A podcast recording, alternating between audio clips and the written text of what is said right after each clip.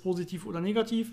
Aber wir müssten uns leicht anders anhören, denn du sitzt hier direkt neben mir. Ja, das habe ich auch noch nie drauf geachtet, ob das wirklich einen Unterschied macht hinterher oder wie, wie groß der Unterschied ist. Aber Normalerweise müsste die Qualität, Qualität wahrscheinlich ein bisschen schlechter sein, haben wir auch öfter schon, glaube ich, zu hören bekommen, weil wir halt jetzt durch, durchaus nur in ein Mikro reden. Wir haben jetzt kein so professionelles Setup, dass wir hier irgendwie in zwei isolierten Schallkammern sitzen und uns dann trotzdem sehen und jeder sein eigenes Mikro hat, in das er reinredet oder so. Oder man zwei Mikros hat und das dann äh, irgendwie noch balanced im Nachhinein, sondern wir haben jetzt hier wirklich im Gegensatz zu sonst, wenn wir eben nicht nebeneinander sitzen, sondern das Ganze über das Internet machen, haben wir jetzt hier nur ein Mikro in der Mitte stehen und reden beide so ein bisschen rein. Das heißt, wir können uns gegenseitig nicht mehr so richtig äh, in der Lautstärke ausbalancen oder so. Dementsprechend wahrscheinlich ein bisschen schlechter, aber ich hoffe, ähm, es macht es wieder wett, dass man sich quasi, ja, dass man diese direkte Interaktion hat und auch direkt aufeinander eingehen kann. Normalerweise mit so zwei, drei Sekunden Delay oder so versehen ist das immer ein bisschen schwieriger. Und äh, ja, es ist doch letztendlich immer am schönsten, wenn man dann äh, im, im Real Life, im realen Leben wirklich zusammensitzt, glaube ich. Ganz wichtig ist natürlich auch, dass das gekühlte Getränk da ist, was man sich über den Schoß kippen kann. Richtig, das war beim letzten oder vorletzten Mal, als du hier warst, glaube ich. Ähm, ich hoffe, diesmal passiert dir nicht so ein Ungeschick, äh, Geschick, sonst muss ich wieder ja, meinen mein PC danach vergessen oder so, je nachdem, wo du es hingießt.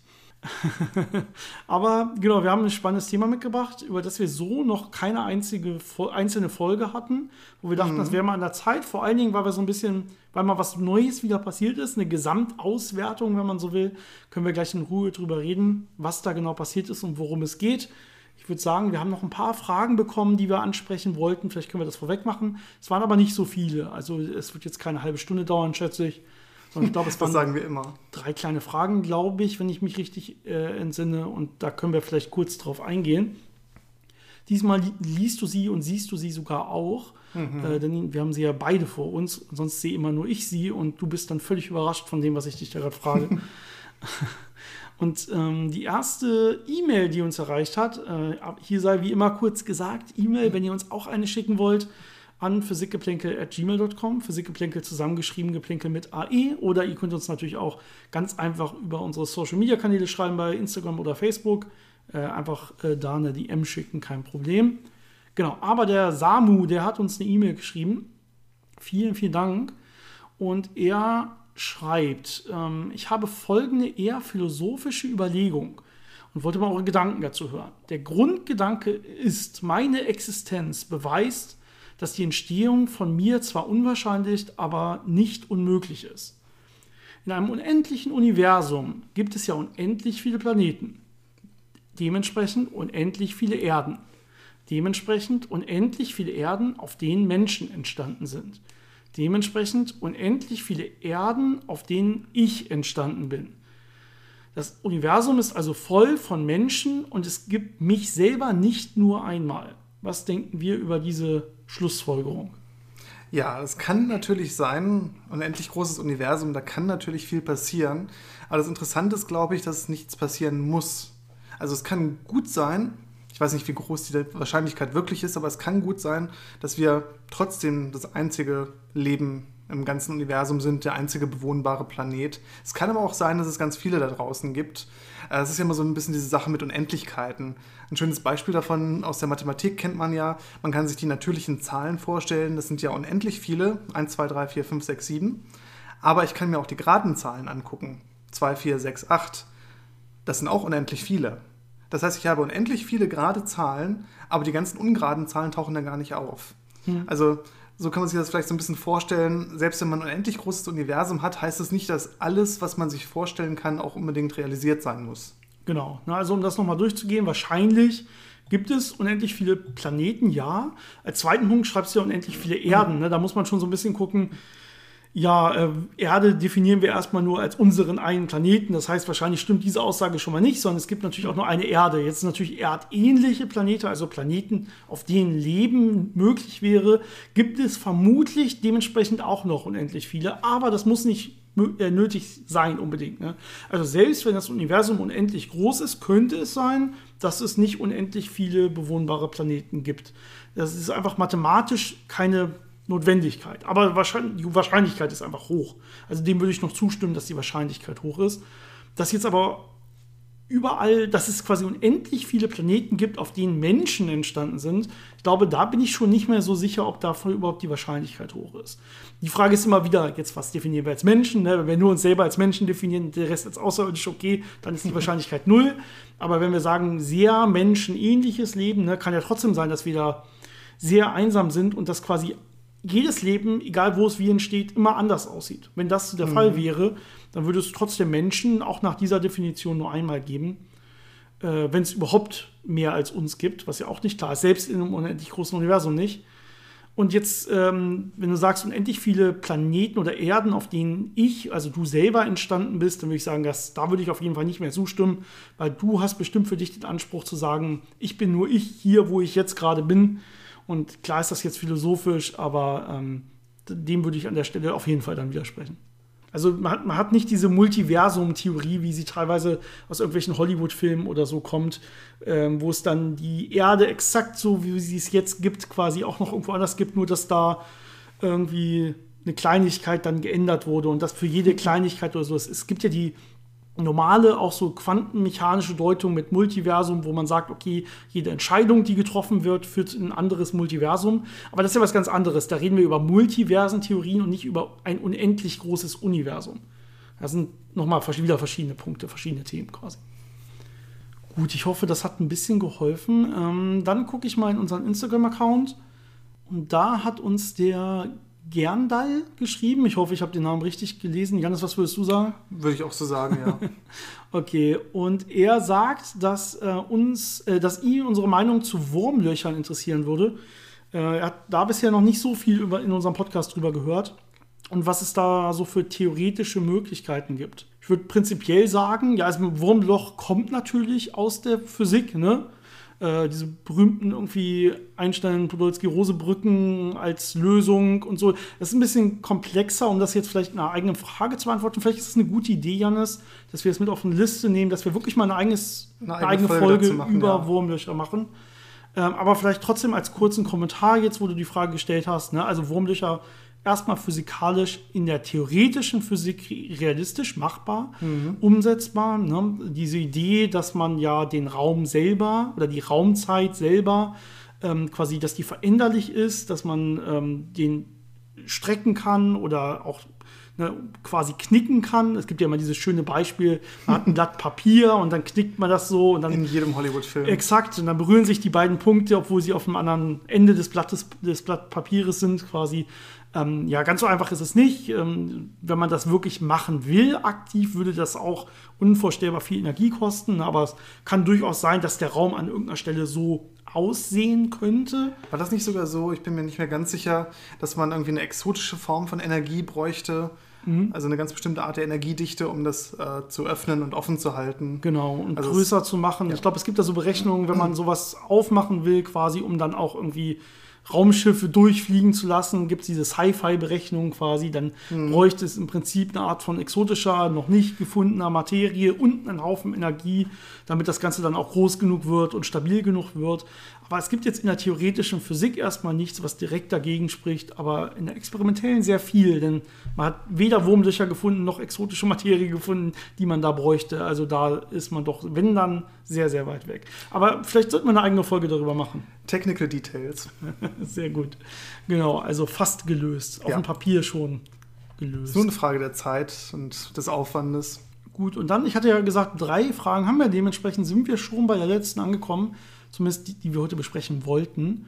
Und die hat uns auch äh, über Instagram von Wolfgang erreicht. Mhm. Und er hat auch noch mal über magnetische Monopole nachgedacht. Da hatten wir eine Folge drüber gemacht und danach relativ viele Fragen zum Thema bekommen, wenn ich mich richtig erinnere. Und ähm, ihm ist aufgefallen, dass das vielleicht so ein bisschen eine Ähnlichkeit haben könnte mit dem Phänomen der Farbladung in der Quantenchromodynamik. Ähm, denn da hat man auch etwas, das nennt man Confinement. Ich glaube, da hatten wir mal drüber gesprochen, aber ist, ja. glaube ich, jetzt nicht jedem bekannt, sondern diese Farbladungen selber, die treten nie einzeln auf, sondern äh, die mischen sich quasi immer zu weiß. Also müssen immer von jeder Farbe quasi, quasi einer da sein oder von jeder Antifarbe, die gibt es ja dann auch. Und äh, letztendlich äh, sieht man, kann man das Ganze dann nur messen, wenn es weiß ist, aber nicht einzeln diese Ladung. Und er fragt sich, ob das nicht auch so sein könnte bei magnetischen Monopolen, dass man quasi dass es diese Monopole gibt, aber dass es so eine Art Confinement gibt, dass man immer nur quasi Pol und Antipol oder wie auch immer man das nennen will, positiven, negativen Pol, ähm, dass man den gemeinsam sehen kann, dann würde es von außen wieder wie ein Dipol aussehen. Das heißt, selbst wenn es diese magnetischen Monopole gibt, dass man, wenn man es versucht zu messen, immer nur ein paar davon misst und damit ein Dipol. Ich bin mir nicht ganz sicher, aber ich glaube, aus den klassischen Theorien würde sowas jetzt nicht unbedingt hervorgehen. Also da wäre das jetzt nicht der Fall. Aber natürlich kann es sein, dass da dass, dass sowas ähm, möglich ist und dass vielleicht auch weitergehende Theorien sowas beschreiben, dass da irgendwas äh, noch dazukommt und dass es wirklich diese Monopole gibt, die sich dann aber immer in Paaren zusammenfinden, weil das eine stabilere Konfiguration ist äh, und deswegen schlecht beobachtbar sind. Aber auch da ist es, glaube ich, äh, genauso wie äh, bei den normalen Monopolen. Das ist einfach nur eine Frage, wenn man es beobachtet, dann weiß man mehr. Und bis dahin ist das eher Spekulation. Ja, äh, theoretisch wahrscheinlich nicht unmöglich. Man muss immer noch äh, ein bisschen im Hinterkopf haben, es würde nicht heißen, dementsprechend, auch wenn sowas gefunden wird, dass jeder Magnet, den man findet, quasi immer nur aus so einem konfeinten Monopolen besteht, die immer dann in Zweierpaaren auftreten, sondern das ist ja schon ein klassischer, äh, ein klarer Unterschied, haben wir auch, äh, glaube ich, erzählt. Mhm äh, zwischen einem Dipol, den man sieht, und ähm, diesen elementaren Monopolen, die man erwarten würde ja. aus gewissen Theorien. Die, das ist einfach fundamental was anderes. Aber trotzdem könnten die ja dann immer in Paaren auftreten und nach außen wie ein Dipol wirken. Und vielleicht hat man davon auch schon mal welche gemessen und es nur nicht gesehen. Das wäre jetzt theoretisch vorstellbar, aber ja, ich habe es auch noch nie gehört, dass das irgendwo rausfällt, zumindest. Ja, dann können wir jetzt mit dem Hauptthema anfangen, was wir eben schon so ein bisschen angekündigt haben. Richtig. Und das hat mal wieder einen ganz guten Zusammenhang zwischen den Namen, die involviert sind. Und zwar geht es um Beobachtungen, die mit dem Hubble-Teleskop gemacht wurden. Und es geht darum, die Hubble-Konstante zu vermessen. Also es passt ja ganz gut zusammen. Ja, genau. Ne? Also irgendwie ähm, beides von Erwin Hubble quasi. Also er hat das, glaube ich, das erste Mal vermessen, diese Hubble-Konstante. Deswegen ist die auch nach ihm benannt. Und kann man sich vielleicht erst, vielleicht können wir vorne anfangen. Ne? Vielleicht fangen wir, bevor wir beschreiben, wie man die vermessen hat und warum das so spannend ist und was da das Ergebnis ist. Und wie gesagt, da ist was Neues passiert, da gibt es neue Ergebnisse, deswegen wollen wir, deswegen haben wir so ein bisschen das als Thema jetzt auch genommen. Können wir vielleicht erstmal da vorne anfangen, was ist überhaupt die Hubble-Konstante und was beschreibt das überhaupt? Ne? Und das hängt damit zusammen, dass unser, unser Universum expandiert. Wir haben ja vorhin noch mhm. sogar schon mal kurz darüber geredet. Das heißt, wir haben ja diese beschleunigte Expansion des Universums. Und ähm, die Hubble-Konstante selber ist jetzt gemessen, das können wir vielleicht direkt mal sagen, damit man dann versucht, das zu verstehen, mit der Einheit auf 73 Kilometer pro Sekunde pro Megaparsec. Mhm. Das heißt, wir haben eine Geschwindigkeit, Kilometer pro Sekunde. Mhm. Das heißt, das ist die Geschwindigkeit, mit der sich eine Galaxie oder ein Stern, den wir uns angucken, äh, von uns wegbewegt. Das ist diese Expansion. Aber diese Expansion ist nicht homogen, das heißt, ich gucke irgendeinen Stern an und der bewegt sich jetzt mit dieser Geschwindigkeit, sondern es hängt davon ab, wie weit ist dieser Stern oder diese Galaxie von uns entfernt. Das ist diese Megaparsec, äh, diese Entfernungseinheit, die in der Astronomie typischerweise benutzt wird. Ähm, das sind ja Vielfache von äh, Lichtjahren. 3,26 Millionen Lichtjahre ist es, ja, genau. genau. Und ähm, viele, viele Lichtjahre sind eine riesen, riesen Distanz, ist das schon, ne? Genau, und da über diese Entfernung ähm, wird dann eben die Expansion immer größer und immer größer. Das heißt, wenn ich äh, ja, in der fünffachen Distanz gucke, dann habe ich plötzlich diese fünffache äh, Geschwindigkeit, die, die ich, wenn ich jetzt diese 73 Kilometer pro Sekunde nehme in einem Megaparsec Abstand, ne, dann habe ich in 5 Megaparsec Abstand schon, jetzt müssen wir rechnen, irgendwas wie 350 äh, Kilometer pro Sekunde. Genau, ein bisschen mehr. Also, äh, genau, also es ist abhängig von, davon, wie, wie weit etwas von uns entfernt ist oder von irgendwas anderem. Ne? Also in dieser Rechnung, in dieser Überlegung sind wir jetzt erstmal wieder der Mittelpunkt und wir, wir gucken einfach, wie schnell bewegt sich etwas von uns weg. Und uns ist aufgefallen, je weiter wir weggucken, desto schneller bewegen sich Sachen von uns weg. Ja, je weiter wir rausgucken, beziehungsweise je weiter wir zurückgucken in der Zeit, das ist ja immer dasselbe, weil das Licht ja ein bisschen braucht, bis es zu uns kommt. Und je weiter wir rausgucken, desto länger musste das Licht unterwegs sein. Das heißt, desto weiter gucken wir auch zurück in die Geschichte des Universums. Je weiter wir weggucken, desto schneller bewegen sich Sachen von uns weg. Und ähm, genau, das heißt, für Sachen, die sehr dicht bei uns dran sind, da spielt das quasi gar keine Rolle. Ja, irgendwas muss schon so quasi megaparsec weg sein, also ein super weiter Weg, eine Million von Lichtjahren weg sein, damit es überhaupt eine re vernünftige Relevanz hat. Wenn irgendwas relativ nah dran ist, so in unserer Milchstraße oder so, ähm, dann sind diese lokalen Effekte, also lokale Geschwindigkeiten von einfach Orbits, die man einfach um die Milchstraße oder um die eigenen Sterne oder wie auch immer hat, ähm, oder um kleine eigene Center von, von Sternpaaren und so weiter, die sind dann entscheidend und dann können sich natürlich auch Sachen auf uns zubewegen und seitwärts bewegen und wie auch immer. Und es gibt aber, und das ist eher so was Statistisches, es gibt halt statistisch gesehen so eine globale Bewegung, dass sich halt für sehr große Distanzen dann das bemerkbar macht, dass sich halt dann Sachen dann doch immer von uns wegbewegen. Ne? Ja, und das, wie sich das dann äußert in Beobachtungen, ist ja durch die sogenannte Rotverschiebung. Da haben wir auch schon öfter äh, drüber geredet, dass ähm, Licht, wenn das ausgesendet wird, hat es ja irgendeine Wellenlänge, die seiner Energie entspricht. Und wenn es jetzt durch dieses Universum läuft und das Universum sich dabei ausdehnt oder beziehungsweise wenn man, wenn die Quelle sich wegbewegt, dann hat man ja so einen Doppler-Effekt quasi, sowas in der Art, äh, dann wird die Wellenlänge jetzt äh, größer gezogen, das heißt ein bisschen auseinandergestreckt. Und dann wird das Licht natürlich röter. Das ist einfach nur die grobe Richtung. Das heißt nicht, dass es rot sein muss, aber wir kennen das ja aus dem sichtbaren Bereich, wenn wir so irgendwo im gelb-grünlichen Sonnenlichtbereich sind und es dann Energie verliert, dann wird es natürlich eher zum Roten hin verschoben. Genau, so vom klassischen Regenbogen quasi. Das sichtbare Lichtspektrum. Man hat auf der einen Seite irgendwie Violett oder, oder Blau, da ist dann äh, mehr Energie drin und auf der energiearmen Seite hat man dann halt das Rote und das geht dann halt irgendwann, irgendwann rüber zum Infraroten. Und da kommt das einfach historisch her. Das heißt, man sagt aber auch Rotverschiebung, wenn wir schon viel, viel energieärmer sind als Rot. Also eigentlich geht man von Rot weg in die andere Richtung. Man nennt es aber trotzdem noch Rotverschiebung. Einfach, wenn es energieärmer wird, heißt es Rotverschiebung. Und das passiert dann, wenn du, wie gesagt hast, die Quelle sich von uns wegbewegt. Oder das ist dann die andere Deutung. Das ist erstmal dieselbe Messung, aber die Deutung ist in dem Fall, das Universum expandiert dazwischen quasi und deswegen wird die Distanz dazwischen größer. Ne? Der Unterschied davon ist so ein bisschen philosophisch, also die Gleichungen geben einfach her, die Distanz vergrößert sich. Das ist das, was physikalisch relevant ist. Das Problem dabei ist natürlich, dass man jetzt äh, sich die Sterne anguckt und dann eine Rotverschiebung misst. Wir wissen ja, in welchem Spektrum so ein Stern strahlt. Und dann sehen wir, okay, es hat sich um so viel verschoben. Das heißt, wir wissen, es hat sich mit der Geschwindigkeit wegbewegt, aber wir wissen ja gar nicht, wie weit ist das denn weg. Das heißt, da fehlt dann noch diese zweite Messung. Das sagt uns mhm. nur, das ist die absolute Geschwindigkeit, mit der es sich wegbewegt. Das sind diese Kilometer pro Sekunde in der Hubble-Konstante. Aber dieses pro Megaparsec, das fehlt dann noch. Und das ist jetzt die interessante Geschichte dabei, ähm, weil die Rotverschiebung zu messen ist relativ einfach. Das Komplizierte ist dann die gleichen Quellen, von denen ich die Rotverschiebungen gemessen habe, deren wirkliche Entfernung sehr genau zu bestimmen. Und da gibt es ein paar verschiedene Techniken dazu. Und ich glaube, die können wir jetzt einfach mal so ein bisschen beschreiben, weil das doch, glaube ich, so mhm. die Essenz ist von dem, von dem Wissenschaftlichen dahinter und das Interessante dabei. Genau, also es hängt so ein bisschen davon ab, wie weit ist eigentlich das Objekt, was wir untersuchen wollen, von uns weg. Ne? Du hast ja noch mal ganz kurz zusammenfassen, du hast ja gesagt, okay, also wir gucken uns jetzt ein Objekt an, das wollen wir messen, so ein Stern.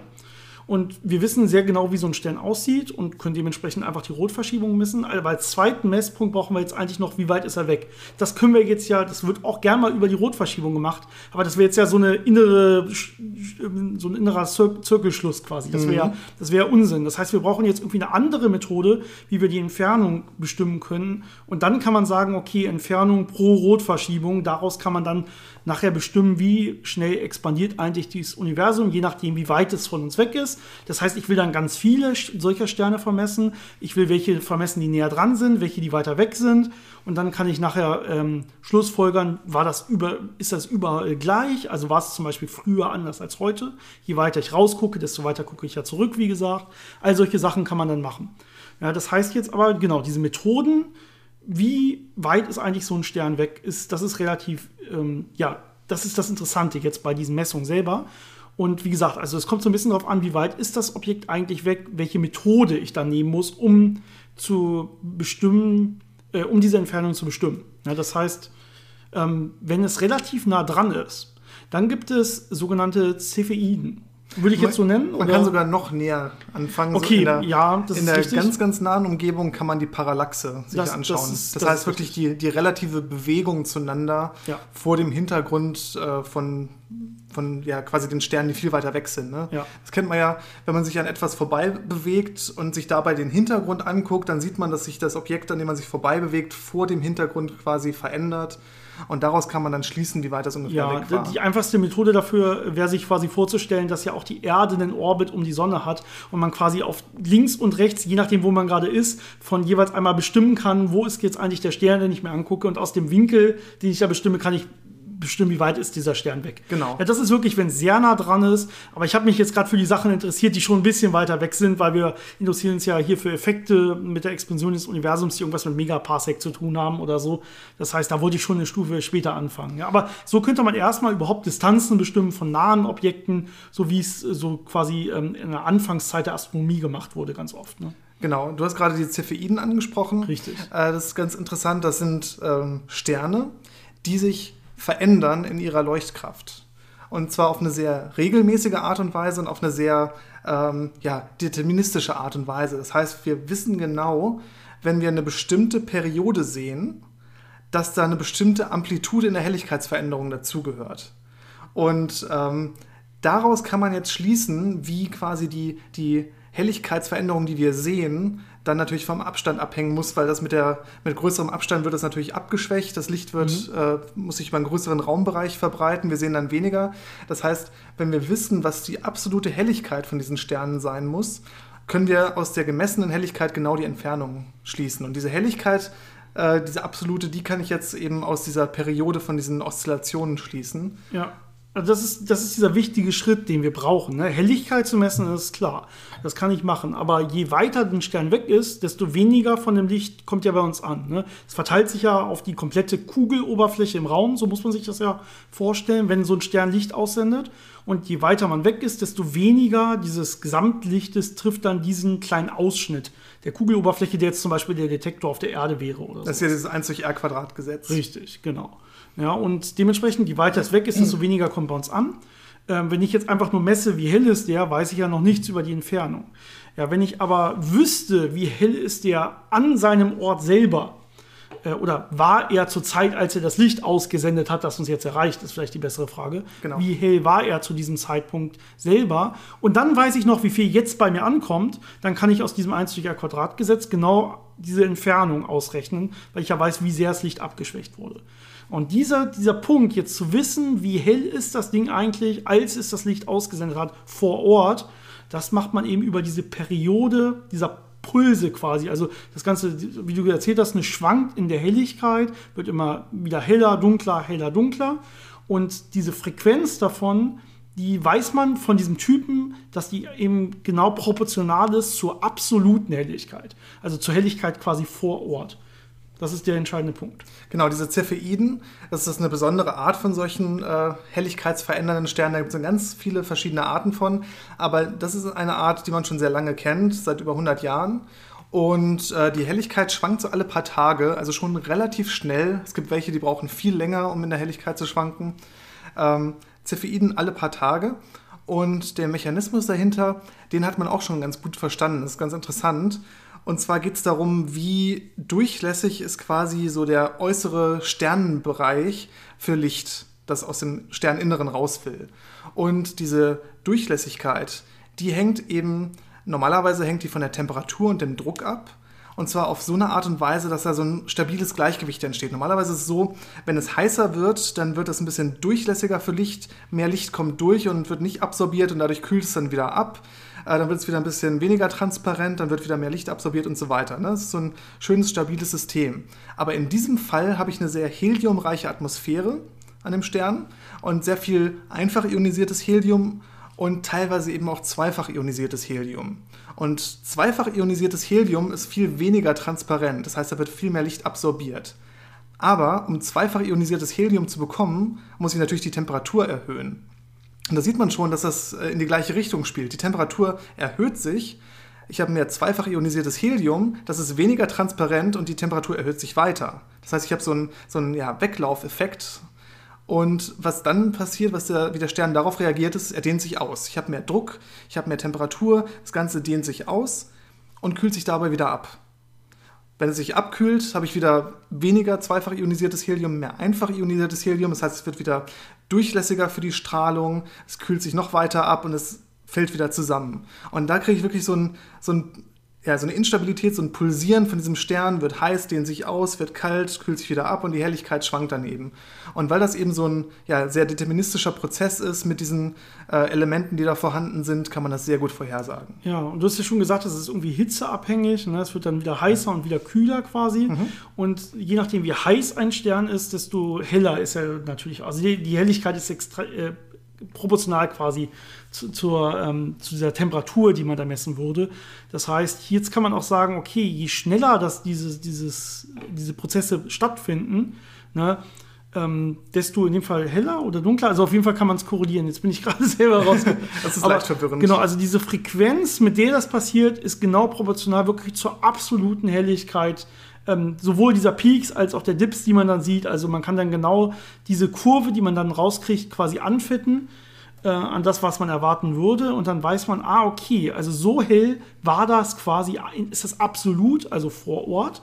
Und wir wissen ja die relative Helligkeit. Also was kommt davon dann jetzt noch bei uns an? Und dann guckt man einfach 1 durch r Quadrat, ah, okay, deswegen ist dieser Stern so und so weit weg. Aber das ist natürlich was, so ein Stern, der ist jetzt nicht so super hell. Das heißt, es ist schon eher sowas für das Nahfeld. Also man kann noch ein paar benachbarte Galaxien äh, sich angucken und da sowas finden. Aber für die Sachen, die wirklich weit, weit draußen im Universum sind, ist das natürlich zu dunkel. Da muss man dann ein bisschen was Helleres finden. Und wir kennen ja was relativ Schönes, Helles im Universum, was man sehr, sehr weit sehen kann. Supernovae. Ja, wissen, wir haben schon öfter über eine Supernova geredet und was da passiert, haben wir eigene Folgen drüber. Da soll es nicht im Detail drüber gehen, aber wir können gleich mal so, so da, wo es quasi interessant wird für uns, da können wir drauf eingehen. Ne? Aber am Ende eines Sternenlebens entscheidet sich ja immer, was passiert mit diesem Stern, je nachdem, wie groß der am Anfang mal war, kann der halt danach ähm, eventuell explodieren oder beziehungsweise erst implodieren und dann explodieren. Und ähm, das ist halt diese extrem helle Supernova. Da gibt es verschiedene Typen und wir haben diesen Typ Supernova 1a. Das ist wirklich so eine, so eine Art thermische Supernova, so eine thermische oder fast thermonukleare Explosion, wenn mhm. man so will, die da passiert. Und da weiß man eben auch, die ist im Prinzip immer gleich. Können wir vielleicht gleich mal sagen, warum das so ist. Aber die läuft immer gleich ab und die ist auch egal, wie der Stern vorher aussah. Dieser Typ Supernova, Typ 1a, der ist immer gleich hell. Ja, je nachdem, wie, wie lange es gerade her ist, das nimmt natürlich dann, also geht erst hoch und dann nimmt es wieder mit der Zeit ab. Aber diese, dieser Verlauf, der ist immer exakt gleich, dieser Helligkeitsverlauf davon. Das heißt, man muss immer nur wissen, okay, wie lange ist die gerade her, die Supernova, und dann beobachtet man schön diese Kurve. Und dann weiß man auch aus diesem Helligkeitsverlauf wieder, absolute Helligkeit, man sieht, was kommt bei ihm an, relative Helligkeit und daraus kann man dann die Entfernung berechnen. Und deswegen wird das auch so gern mit so Standardkerzen bezeichnet, das ist einfach da, wo die passieren im Universum, da kann man direkt wieder sagen, ah, von da weiß ich wieder exakt, wie weit es entfernt ist, weil ich das so schön bestimmen kann. Ähm, und die kommen auch gar nicht so unhäufig vor, ähm, aber man braucht ein bisschen Glück, ist so ungefähr knapp über einmal im Jahr, dass die äh, für uns sichtbar sind.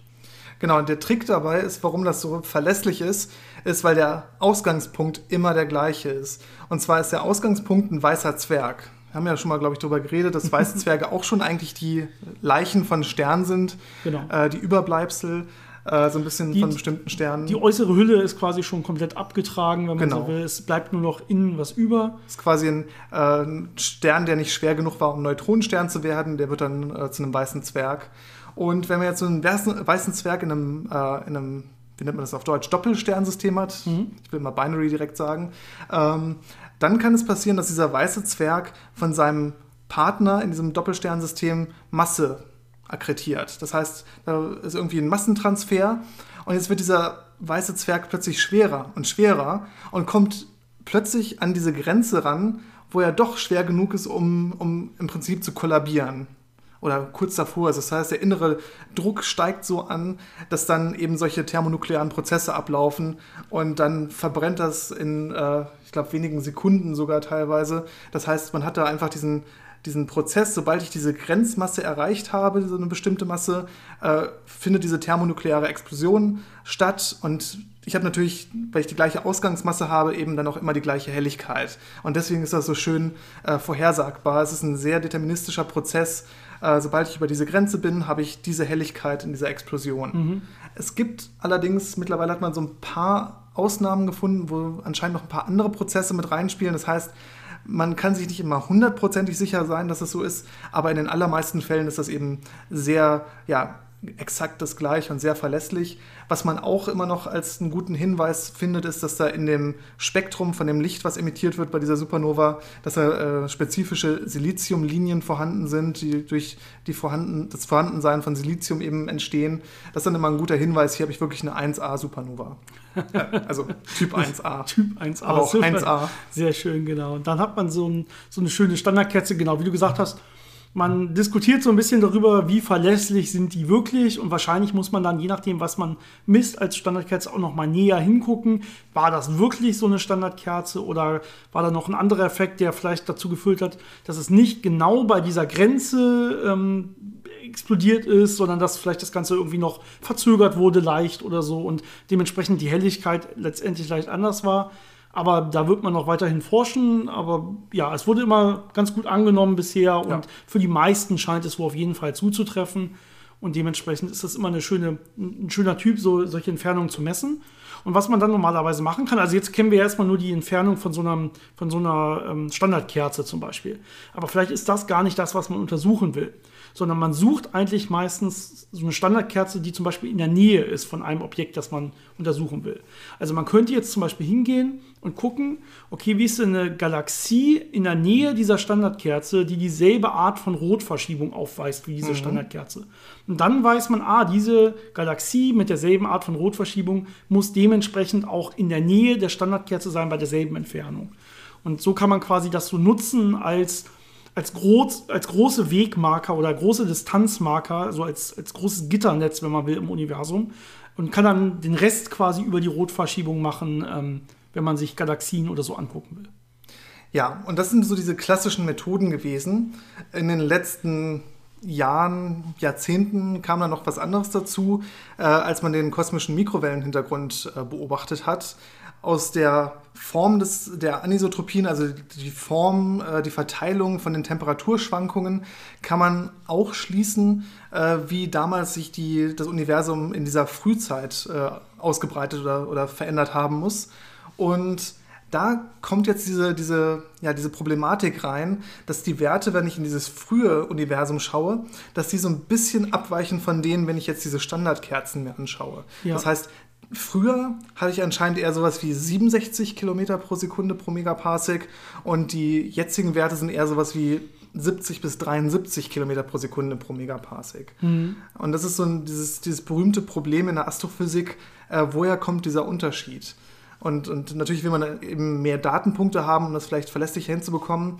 Ähm, es gibt so ein paar Vermutungen, der, ich glaube, es heißt KBC Void, in dem wir uns befinden, also so eine riesige ähm, Blase quasi mit verringerter Dichte im Universum um uns herum, so zwei Milliarden äh, Lichtjahre Durchmesser, also ein riesiges äh, Gebiet, wo weniger Materie ist als so im Durchschnitt des Universums.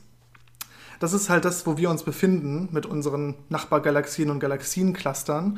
Und es könnte sein, dass Objekte, die sich in diesem Bereich befinden, äh, durch, ja, durch diese Vorhandensein dieses Voids und durch die Masse, die da außenrum ist, einfach noch ein bisschen mehr beschleunigt werden in irgendwelche Richtungen, ähm, als man das von einem wirklich homogenen Universum erwarten würde. Das ist quasi mhm. die lokalen Inhomogenitäten, selbst bei zwei Milliarden Lichtjahren, uns noch so ein bisschen äh, die Messungen da äh, systematisch verändern und es deswegen diesen Unterschied gibt. Vielleicht sind es auch andere Effekte, das weiß man nicht.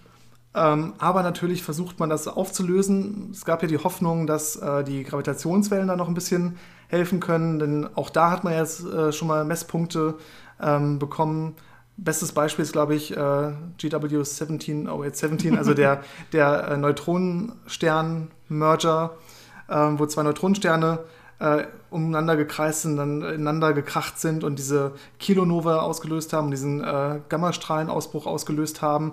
Und das hat man eben im optischen Bereich beobachten können, aber man hat natürlich auch die Gravitationswellen gemessen.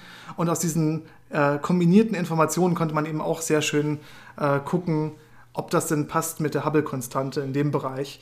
Und da war das, glaube ich, ungefähr auch so 70 rum, also so ein bisschen dazwischen, aber eher bei den heutigeren Werten. Ähm, ja. Hat es leider auch nicht wirklich gut aufgelöst. Ähm, aber da kam jetzt das neue Projekt natürlich dann äh, mit rein. Ähm, vor ja, allem geleitet von. Warte, warte, das, das geht alles sehr, sehr schnell. Vielleicht da muss ich, ich muss dich hier ganz kurz, ich muss ein bisschen auf die Bremse treten. Ich glaube, du hast jetzt gerade irgendwie 30 Sachen auf einmal erzählt. Das war alles sehr, sehr schön und spannend. Aber ich, ich versuche noch mal kurz auf die Bremse zu treten und ein bisschen die, Leut, die Leute abzuholen. Ja, ich ich, ich fasse mal kurz zusammen und du sagst mal, ob ich es richtig verstanden habe. Ja, also wir haben jetzt diese Methoden vorher besprochen ähm, wie man diese, diese Sterne beobachten kann und diese Sachen beobachten kann und daraus jetzt offensichtlich aus diese, diesem, diesen Hubble-Konstante schließen kann. Hubble-Konstante ist einfach diese Geschwindigkeit der Ausdehnung des Universums pro Abstand von uns, von uns entfernt. Mhm. Und jetzt haben wir eine, noch eine weitere Möglichkeit, nämlich aus dieser kosmischen Hintergrundstrahlung. Ja, nochmal, um die Leute abzuholen, das war diese Strahlung, die entstanden ist, ähm, als das Universum das erste Mal überhaupt durchsichtig für Licht wurde, transparent für Licht wurde. Das heißt, relativ früh, relativ nah, nah am Urknall dran, irgendwie so 280.000 Jahre, 300.000 Jahre, irgendwas so nach dem Urknall. Das ist äh, kosmologischen Größenordnungen quasi sehr nah dran am Urknall. Und dieses Nachleuchten, was man da noch sieht, das ist ja diese kosmische Hintergrundstrahlung. Und jetzt kann man daraus auch bestimmen, wie quasi da, also weit zurückliegend, wie da diese Ausdehnung des Universums war. Das heißt, so eine Art Hubble-Konstante, äh, nicht für jetzt, sondern für die sehr großen Distanzen oder für die sehr große Vergangenheit. Das ist ja immer dasselbe ungefähr. Und ähm, das ist ein bisschen komplizierter, wie man das macht. Ne? Da muss man dieses ganze Spektrum nehmen und sich dann solche, ähm, das Ganze über den, über den Frequenzbereich quasi ein bisschen angucken äh, so spektrale Densities, spektrale Dichten, die man sich da angucken muss. Daraus kann man dann fitten, so verschiedene Parameter und dann kriegt man das auch raus. Da kriegt man dann auch raus, wie muss eigentlich damals das Ganze ausgesehen haben mit der Beschleunigung des Universums und so weiter. Und der Wert, den man da rauskriegt, der passt jetzt nicht ganz überein mit dem, was wir heute messen. Ja, mit den, mit diesen beiden, mit diesen Cepheiden, Ceph, was Cepheiden. Cepheiden, genau, sehr gut. Und mit diesen Supernova 1As, das sind ja diese beiden Methoden. Irgendwie passt das nicht ganz überein. Und der Wert heute, den wir so messen mit diesen Methoden, ist ein bisschen größer. Der war irgendwie bei 73 Kilometer pro Sekunde pro Megaparsec. Und der aus, dem, aus der kosmischen Hintergrundstrahlung ist ein bisschen kleiner. Sagst du zwischen 67 und 70? Ja, also 67 rum. 67. Und das ist natürlich ein Problem. Erstmal will man, hofft man, dass sich die Naturgesetze nicht verändern, wenn sich die Zeit verändert und dass es früher alles genauso war wie heute und ansonsten ist das ein bisschen doof. Also Sachen dürfen sich schon irgendwie konstant ändern, wenn man weiß, dass sie sich ändern, aber die Gesetze dahinter sollten sich nicht ändern, dann, dann äh, das muss irgendwie schon zusammenpassen. Und ich glaube, du hast sogar, wenn ich das jetzt richtig verstanden habe, du hast sogar schon eine Erklärung untergebracht, nämlich lokale Effekte. Genau. Also wir haben das ist eine Möglichkeit. Wir, wenn wir hier rausgucken in unsere Umgebung, dann gucken wir immer in so ein bisschen so lokale Gruppe, lokale Nachbargalaxien und so weiter. Äh, selbst wenn wir relativ weit rausgucken, gucken wir noch nicht so tief erstmal ähm, sodass und wir immer noch so ein bisschen, ja, diese lokalen Geschwindigkeiten, dass die beeinflusst, äh, dass die diese globale Expansion des Universums noch so ein bisschen beeinflussen, auf jeden Fall, die wir messen. Und das könnte diesen Wert verändern. Und ähm, dass der Wert jetzt höher ist, könnte daran liegen, dass es bei uns ein bisschen zu leer ist. Das ist dieses, dieses Void-Ding, also Void ist ja Leere. Das heißt, bei uns ist es offensichtlich einfach statistisch, durch statistische Schwankungen, ein bisschen leerer als im Durchschnitt des Universums. Und deswegen könnten bei uns die Sachen ein bisschen mehr nach außen gezogen werden, weil außen genau. mehr Materie ist. Und deswegen bewegen sie sich vielleicht, das wäre eine mögliche Erklärung, ein bisschen schneller weg als bei dem, was uns so erreicht, quasi von viel weiter hinten aus dieser kosmischen Hintergrundstrahlung. Deswegen könnte dieser Wert da ein bisschen höher sein. Ja, genau. sehr genau. gut. Ich, ich glaube, ich habe sehr gut noch mal ein bisschen zusammengefasst, einfach damit, damit klar ist, dass jetzt diese weitere Methode da reinkommt. Genau, und jetzt wolltest du gerade, glaube ich, überleiten zu neuen Ergebnissen, die ich ja auch angesprochen hatte. Ähm, nämlich vom Hubble-Teleskop. Ne? Hubble-Teleskop soll ja gerade oder wird ja gerade so ein bisschen ersetzt durch das James Webb-Teleskop, haben mhm. wir darüber berichtet. Das heißt natürlich auch, für alles das, wo wir gerade drüber reden, erwarten wir in den nächsten Jahren noch viel, viel genauere Messwerte durch das James Webb-Teleskop, das nämlich jetzt auch mit den klassischen Methoden dieser Supernovae und so noch viel weiter zurückgucken kann. Ja. Das heißt, wir können jetzt diesen selben Bereich, wo wir sonst nur durch die kosmische Hintergrundstrahlung hingucken, ähm, auch mit dieser alten, mit diesen neuen oder alten Methoden, je nachdem, wie man es nennen will, begutachten. Das heißt, wir sehen, kommt das Phänomen wirklich durch diese lokalen Effekte oder ist es vielleicht irgendwie eine, eine, eine Art Physik, die wir nicht verstehen, mhm. dass diese Messunterschied oder die verschiedenen Messmethoden hier wirklich andere Werte liefern, weil in irgendeiner Messmethode irgendwas nicht bedacht wurde, was man vielleicht bedenken muss oder so. Ne? Das, das können wir dann rausfinden. Aber Hubble, und das wurde jetzt quasi ja, ist jetzt fertig. Hubble ist fertig und dementsprechend wurde jetzt was gemacht wurde, alle Daten, die jemals durch Hubble aufgenommen wurden, in dem Fall alle Daten aller Supernovae vom Typ 1a, die Hubble jemals aufgenommen hat, die wurden alle zusammen nochmal ausgewertet. Und es waren über 30 Jahre Messungen. Ja. Das kann man sich natürlich ausrechnen. Ungefähr eins pro Jahr, vielleicht ein bisschen mehr. Also hat man jetzt so 40 Supernovae gemessen. Das ist noch ja. nicht so wirklich viel. 42 Stück waren es. Äh, man hat ein bisschen Glück gehabt mit, dass es wirklich ein bisschen statistisch mehr als eine pro Jahr waren quasi. Ist nicht so viel, aber ist schon auch aber nicht wenig, weil man muss ja sonst genau. immer ein Jahr warten, um sowas zu bestimmen. Ähm, so eine Messung von 42 auf einmal hatte man sonst noch nie. Und ich glaube, die letzte Messung, also die, der letzte Messwert der Hubble-Konstante vorher beruhte nur etwa auf 20 oder so. Also man hat jetzt quasi noch mal die Messpunkte, die Anzahl der Messpunkte verdoppelt äh, mit dieser neuen Auswertung, äh, die man von Hubble genommen hat. Genau, daran beteiligt war Adam Rees oder Rees, je nachdem, wie man das ausspricht. Äh, der hat schon einen Nobelpreis bekommen für genau diese äh, Untersuchungen der Expansion des Universums. Aber das heißt natürlich nicht, dass man dann damit aufhört, sondern äh, das ist natürlich ein Thema, wo man dann einfach weiterarbeitet, weil da noch so viel zu entdecken ist. Und der und sein Team, die haben das jetzt ausgewertet und sind eben wieder auf einen Wert gekommen mit einer relativ hohen äh, statistischen Genauigkeit von 73 ungefähr. Genau, es ist wieder diese 73 Kilometer pro Sekunde pro Megaparsec und diesmal sind sie, glaube ich, so an die 5 Sigma rangekommen mhm. oder sogar knapp drüber. Das heißt, das ist eigentlich diese Schwelle, wo man sagt, da ist, sind sich Physiker sicher. Also, ne, die müssen natürlich selber ihre Fehler abschätzen, statistische Fehler, zufällige Fe Fehler und auch systematische Fehler, die sie machen. Ähm, Fehler, die sie aufgrund von, von Staub haben, der in unserer eigenen Milchstraße ist und so weiter. Das wird, da alles, das wird da alles reingerechnet und dann kommt man nachher trotzdem auf dieses Ergebnis von über 5 Sigma Genauigkeit, also extrem sicher, einfach nur, weil es dann auch schon so viele Supernovae sind, die sie sich angeguckt haben. Und es stimmt halt immer noch nicht überein mit den aktuellsten Daten aus dem Deep Universe, wie man so schön sagt, also aus, diesem, aus dieser kosmischen Hintergrundstrahlung. Da kommen die neuesten Daten von der Planck-Mission. Ähm, und die sagen halt immer noch diese 67, 68 äh, Kilometer pro Sekunde pro Megaparsec. Das heißt, trotz dieser neuesten, genauesten Messung scheint es immer noch nicht ganz zusammenzupassen. Aber das heißt ja, dass dann da wirklich ein Unterschied vielleicht sein muss. Also ja. je besser diese diese Fehler quasi äh, klein gemacht werden. Und wenn dann trotzdem dieser Unterschied noch besteht, äh, deutet das ja dann darauf hin, dass da wirklich ein, ja, entweder ein so ein Unterschied äh, aus den lokalen Begebenheiten äh, das verändert oder dass da wirklich ein physikalischer Unterschied besteht. Es kann natürlich sein, ja. dass, ähm, dass physikalische Gesetze auf großen Skalen ein bisschen anders aussehen. Das sind ja so Richtung äh, Mondtheorien, wo dann bestimmte Dynamiken einfach auf großen Skalen modifiziert sind. Modified Newtonian äh, Gravity oder so. Oder genau, so. Dynamics, genau. Das genau. ist Mond. Also sowas kann natürlich bei sowas eine Rolle spielen. Es kann natürlich auch sein, dass ähm, ja, die dunkle Energie, ähm, die ja aktuell dominiert, damals noch nicht dominiert hat und deswegen die Hubble-Konstante einfach einen anderen Wert hatte. Also dass mhm. da so eine gewisse äh, Zeitabhängigkeit von der Hubble-Konstante ist, die das dann erklären könnte. Oder Vielleicht ist es auch noch was anderes, noch eine weitere fundamentale Kraft oder äh, irgendwelche anderen Quantenfelder, irgendwelche Teilchen, die wir noch nicht kennen, die einfach durch ihre Anwesenheit oder Abwesenheit oder andere Eigenschaften dann einfach diese Expansion damals oder heute verändert haben. Mhm. Ne?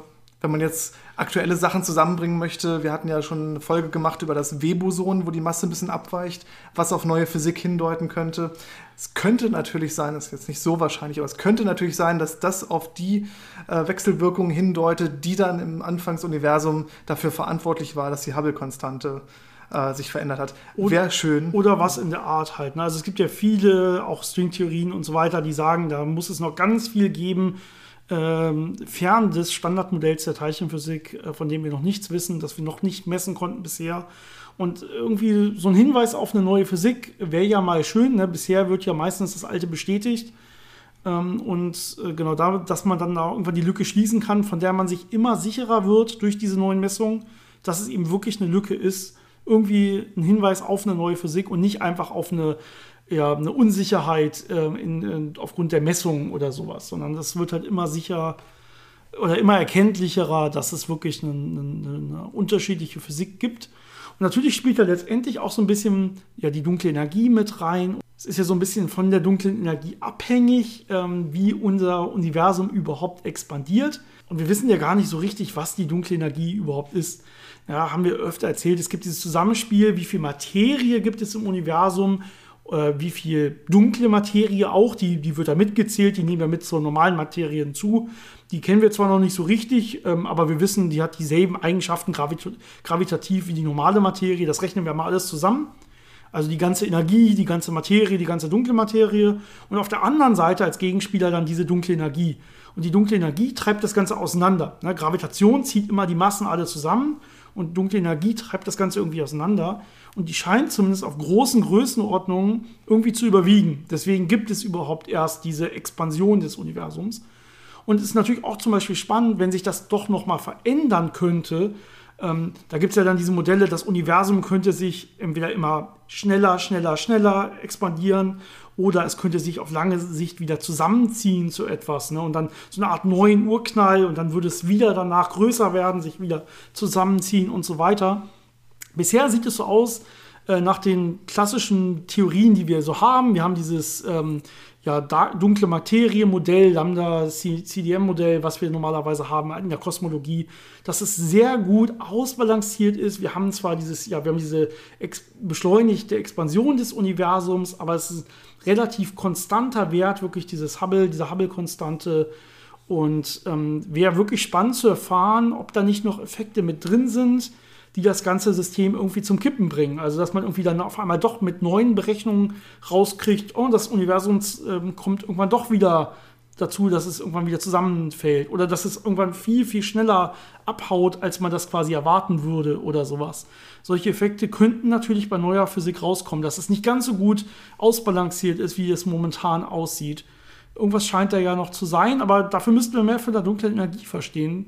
Da mhm. wissen wir ja noch gar nichts drüber. Irgendwie eine Art, manchmal wird es auch als negativer Druck beschrieben, der da irgendwie drin ist. Der könnte irgendwas mit so, mit der, mit der Nullpunktsenergie in den Quantenfeldern zu tun haben, aber vielleicht auch nicht, weil die Rechnungen geben dann auch wieder nur komische Sachen raus. Also irgendwie wissen wir noch nicht so richtig, was das ist. Es gibt ja auch so Ideen von anderen Quantenfeldern, die vorhanden sein können, so Quintessenzmodelle oder Inflaton-Modelle, wo diese, wo quasi so ein hypothetisches Teilchen, was die frühe Inflation im Universum getrieben hat, dass das nochmal irgendwie einen Beitrag liefert, dass auch vielleicht das Higgs-Feld damit irgendwas zu tun hat. Also da gibt es so einige Ideen, die da rumkreisen und das ist natürlich äh, spannend zu gucken, ob man durch vor allem durch genauere Messungen ist aktuell das Mittel, was man hat, äh, genau diese Messungen wie mit Hubble oder dann hoffentlich mit James Webb, dass man aus diesen Messungen, aus genauen Messungen eine bessere Idee bekommt, was kann das sein, wie hat sich das zu welcher Zeit verhalten, sieht man da irgendeine Abhängigkeit, hat es vielleicht eine Richtungsabhängigkeit, ne? hat es sich vielleicht in unterschiedlichen Richtungen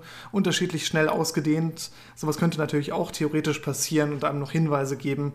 Also ja. da versucht man einfach jetzt immer weiter zu gucken und hoffentlich irgendwas Neues zu finden. Genau, aber erstmal hat man jetzt quasi mit dem Hubble-Teleskop abgeschlossen in der Richtung. Man hat alles ausgewertet, was da, da angefallen ist über die letzten 30 Jahre und kam dann doch zu diesem, ja, zu dieser erstaunlichen über 5 Sigma quasi Genauigkeit, die dann ja trotzdem noch abweicht. Also ja, interessant, ähm, aber man weiß nicht, was dahinter steckt. Man weiß nur, es weicht ab, den Rest muss man untersuchen, mal gucken, was bei rauskommt. Gut, Janis, ich würde sagen, Ähm, wir gönnen uns gleich noch irgendwie einen Cocktail oder irgendwas. Wir schauen mal, was wir finden. Und ähm, verbringen irgendwie noch ein bisschen den Tag zusammen. Äh, wenn wir das dann mal, wenn wir dann mal den, den Vorteil haben, quasi, dass du hier bist und dass, Ja. wir, dass wir wirklich nebeneinander aufnehmen konnten. Wenn die Audioqualität schon schlechter ist, dann muss man wenigstens, müssen wir wenigstens davon profitieren können. Ich wünsche wie immer allen Hörern noch eine wunder, wunderschöne Woche. Wir hören uns auf jeden Fall nächste Woche wieder. Ich glaube, dann aber wieder getrennt, Jan. Das ist Ich fürchte ja. ja. und ähm, genau, bis zum nächsten Mal. Mach's gut. Bis dann.